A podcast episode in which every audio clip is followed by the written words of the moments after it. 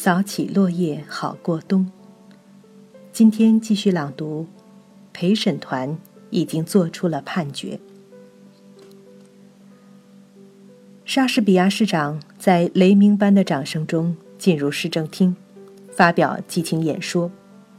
他宣称，警察在逮捕和收集材料之中已经得到超越怀疑的证据，证明这是西西里人的复仇。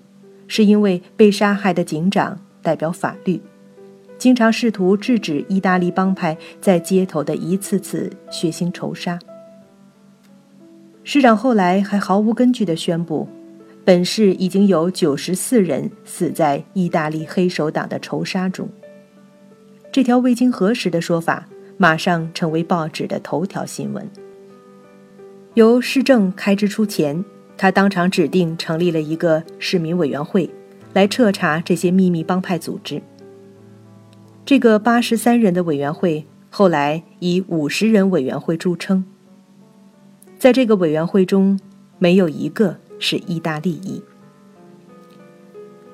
五十人委员会粮草充足，不仅为保密之需租用了单独的办公楼，还雇佣了两名侦探。其中一名是纽约来的意大利裔，在意大利社区内侦查；另一名则故意使自己入狱，在狱中和意大利囚徒们打成一片，甚至讹诈了一个精神衰弱的囚徒。可是他们都没有得到这些人卷入此案的证据。市政当局却说已经探得作案细节，只是暂不公布而已。一八九零年十月二十三日，也就是汉尼西谋杀案发生的八天之后，这个五十人委员会在新奥尔良的报纸上发表了一封公开信。在信上，一方面宣称这个委员会将严格在法律的范围内行事，另一方面号召该市三万名意大利移民相互揭发、检举坏人。与此同时，还对他们发出了暴力威胁。信中宣称，黑帮仇杀必须被扫除，暗杀必须被终止。为了达到这个目标，假如可能，我们倾向于和平地使用法律途径去做；假如必要，我们也会即刻决断地通过暴力去做。何去何从，就看你们是否有和当局合作的意愿了。汉尼西已经成为这个城市的烈士和英雄。举行了新奥尔良有史以来最盛大的葬礼，其规模甚至超过了前南方联邦总统杰弗逊·戴维斯的葬礼。市长和当地上层对谋杀案的态度，也暗藏着他们和已经融入当地社会的那部分意大利上层人士在经济和政治上的竞争和纠纷。市长抱怨意大利垄断了水果、牡蛎和鲜鱼等市场。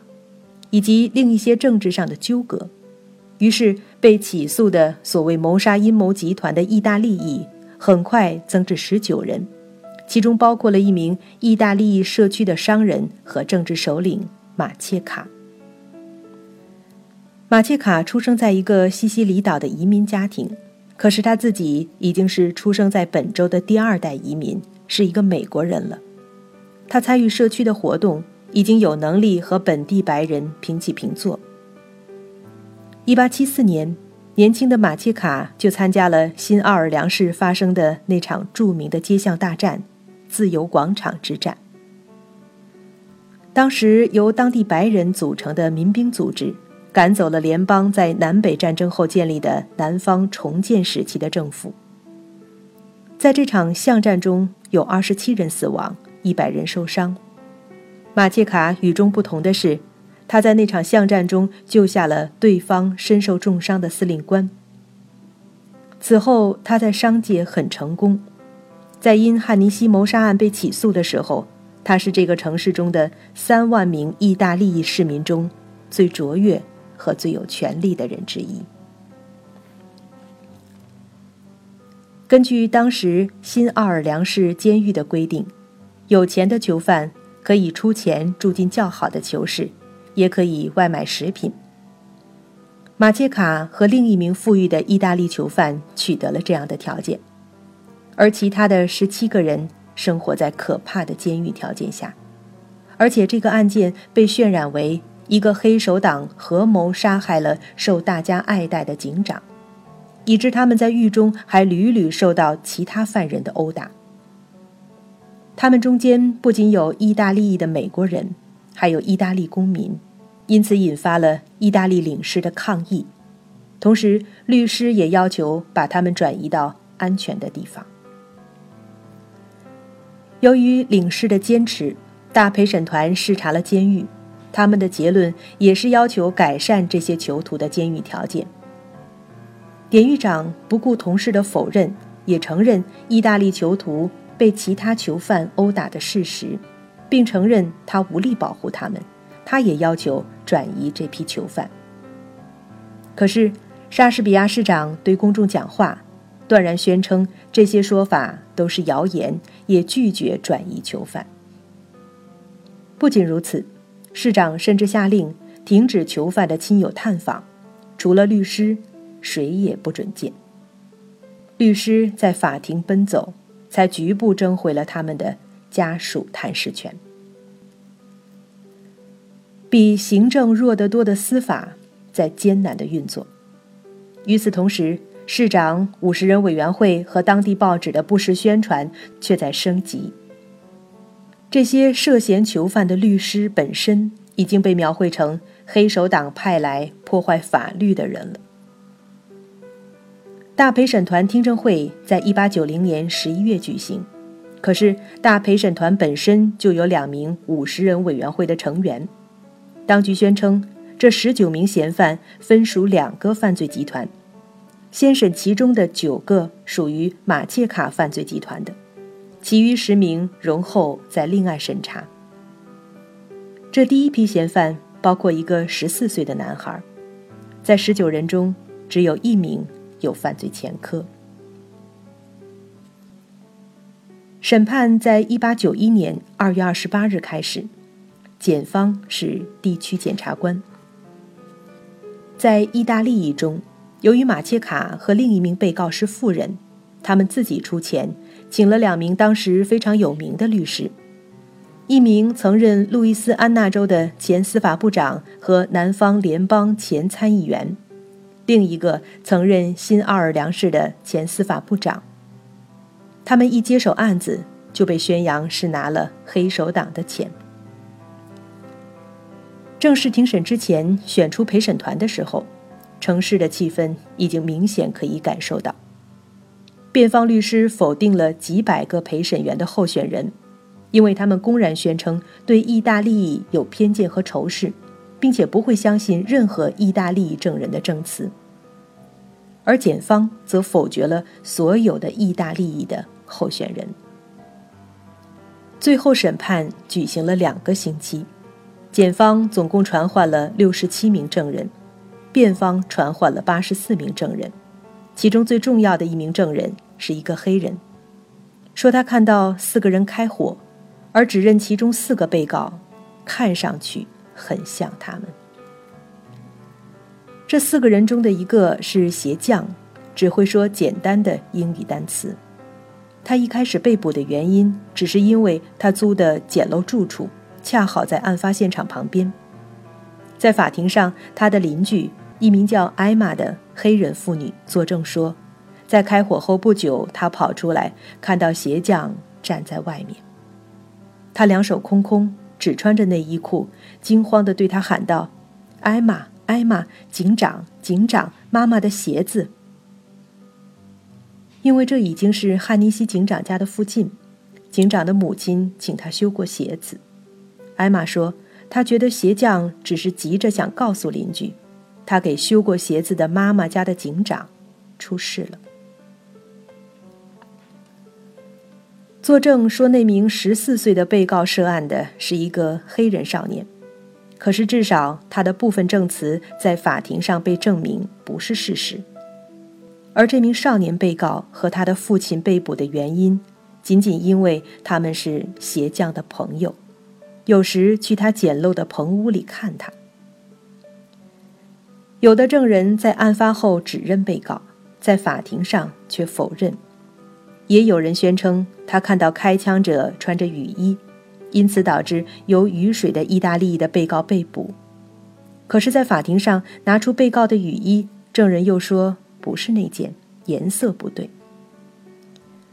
还有一个目击证人说是他看到某个被告在现场，可是马上有一名记者作证。说他当时访问过该名目击者，他当时醉得一塌糊涂。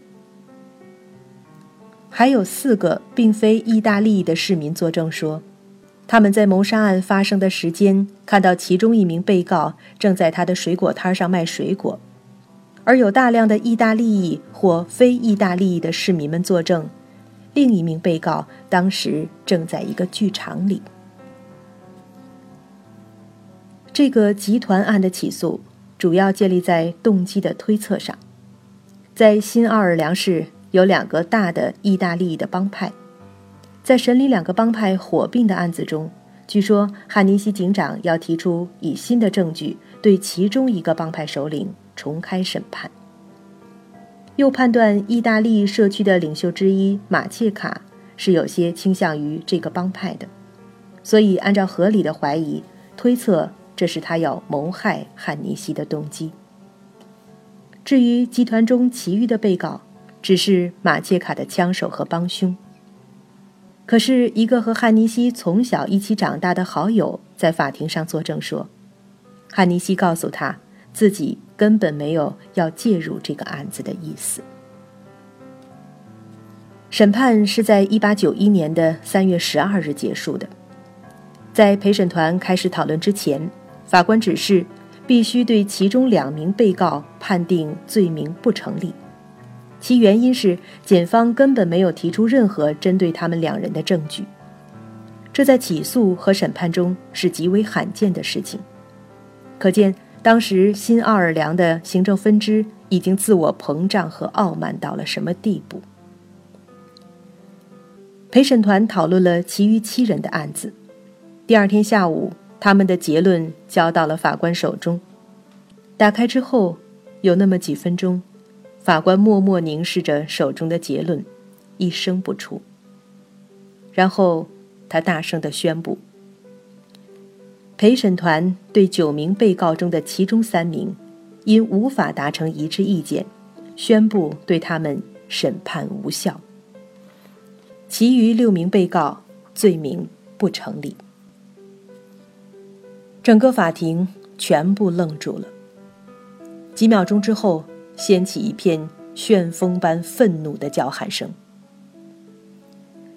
在整个案子中，司法程序的作用是显而易见的。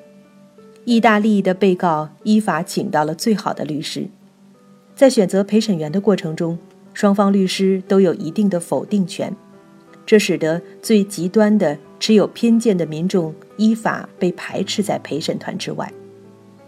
双方律师都能接受的陪审员必定是相对中立。另一方面，法庭提供证据公平较量的机会，最后对陪审员判断的指示是：依据证据做出超越合理怀疑的判定。因此，这个全部是白人的陪审团得出的结论。才可能与整个城市的大多数民众的情绪性结论不同。由于判定只是对证据的衡量，陪审团制度不能保证判断一定就是正确的，可是它是相对更有可能公正的。法官令大家安静下来，然后宣布了一个非常特别的决定，就是所有的被告。继续送往县监狱收押，而不是按照常规当庭释放。他在法庭上宣布的继续收押的理由是，这些被告还要面对另一项指控：他们在汉尼西谋杀案中曾经说谎。假如这是法官的理由，那么对刚刚被宣判谋杀罪名不成立的六个人来说，这无论如何是在滥用司法了。可是，在事后，法官坚持宣称，他这样做的原因其实是怕当天出事，也就是说，是一个保护性拘押。他的真正的理由到底是什么？没有人知道了。也许法官真是在找一个借口保护被告。此刻，在法庭外，愤怒而喧嚣的人群一直在试图突破警戒线。在警察的保护下，被告们匆匆离开，被带回监狱。假如现在让他们自己离开法庭回家，他们走不到家里，可能就会被愤怒的民众撕成碎片了。那些白人陪审员们。从另一个出口离开，可是仍然受到民众的叫嚣和骚扰。第二天一大早，新奥尔良市报纸上出现一则小小的广告，却使得整个意大利社区都被震动了。广告的标题是“群众大会”。